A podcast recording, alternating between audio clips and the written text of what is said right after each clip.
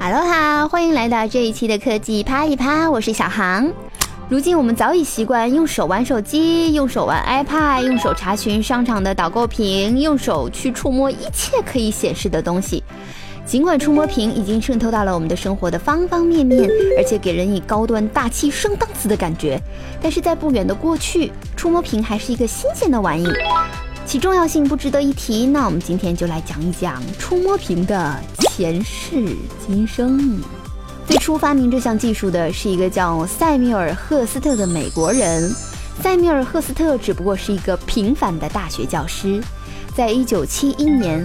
赫斯特制作了一种能将图像数据化、存储到感应平板的教学工具。正是由于当时更像一个绘图板的教学工具的启发，赫斯特成立自己的公司，并且和德国的西门子公司合作，不断完善技术。在三年之后，有了真正意义上的透明触摸屏。但是，触摸屏的技术很快引起了美国军方的注意。美国军方将触摸屏和计算机整合，实现了输入与输出的一体化，把它装到了飞机、坦克和军舰上。因此，在二十世纪的七十年代，触摸屏的技术几乎被军方彻底垄断。直到一九八二年，赫斯特的公司在美国举办了一次科技展，上展出了三十三台安装了触摸屏的电视机，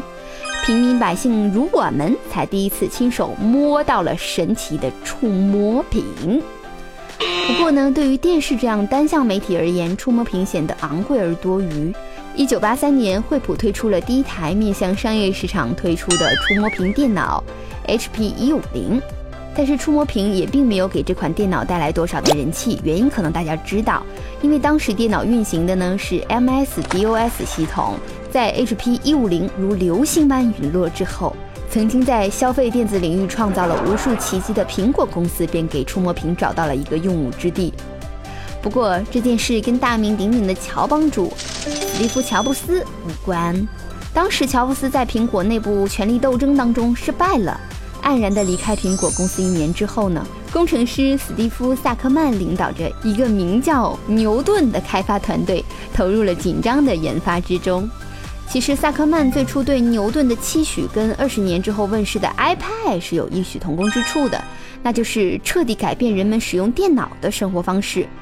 但这时，掌舵苹果的约翰斯高利，充其量不过是一个缺乏想象力的职业经理人。这也是我们小编说的，不是我说的。渐渐的，斯科曼身上那种跟乔布斯类似的赛博朋克风格，让斯高利颇为不悦。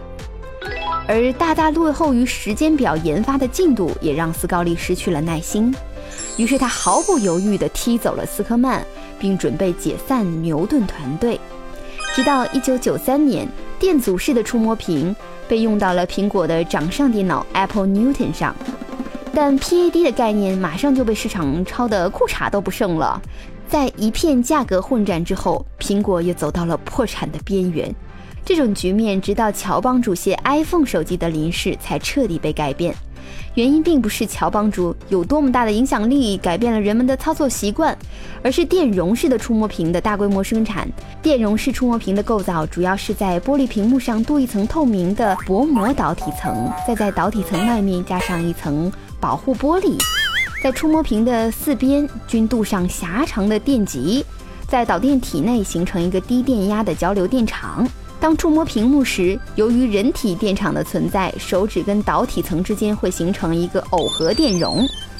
自边电极发出的电流流向触点，而电流的强弱和手指的电极距离成正比。位于触摸屏幕后的控制器便会计算电流的比例和强弱，准确地计算出触摸点的位置。与当时市场上常见的电阻式的触摸屏相比，电容式的触摸屏有着明显的优势。首先就是电容式的触摸屏只需要触摸，不需要压力来产生信号，而电阻式的触摸屏是靠压力激活的。那个时候，我们就常常必须要留一个长长的手指甲了。其次呢，电容式的触摸屏的平均寿命长。再次呢，电阻触摸屏当中上层的薄膜需要足够的薄才能有弹性。以便向下弯曲触摸到下面的薄膜，所以容易损伤。而电容屏的触摸覆盖物可以比较厚，而且有玻璃保护，抗滑性也更好，能更好的保护导体和感应器。此外呢，电容触摸屏也更耐用，不易老化，耐高温，而且呢，电容屏的双玻璃设计更有效的能防止外在的环境因素对触摸屏造成的影响。就算是屏幕沾有污秽、尘埃、油渍，电容屏依然能够准确地计算出触摸的位置。更为重要的是，此时的触摸屏已经从早期的模拟触摸屏发展成了数字触摸屏，能够实现多点的触控，这给智能手机软件的设计提供了前所未有的新空间。试想一下，如果没有多点触控，怎么农药？怎么吃鸡？如今的触摸屏更是解决了透光度的问题，可以既不影响显示效果，又可以减摄触控的压力，甚至在不远的将来，VR、AR 的技术领域还会有新的表现形式，和我们的虚拟世界进行交互。那未来的你，还有希望哪些东西可以摸呢？欢迎给我留言。好了，这就是这一期的科技啪一啪，我是小航，我们下期再见吧，拜拜。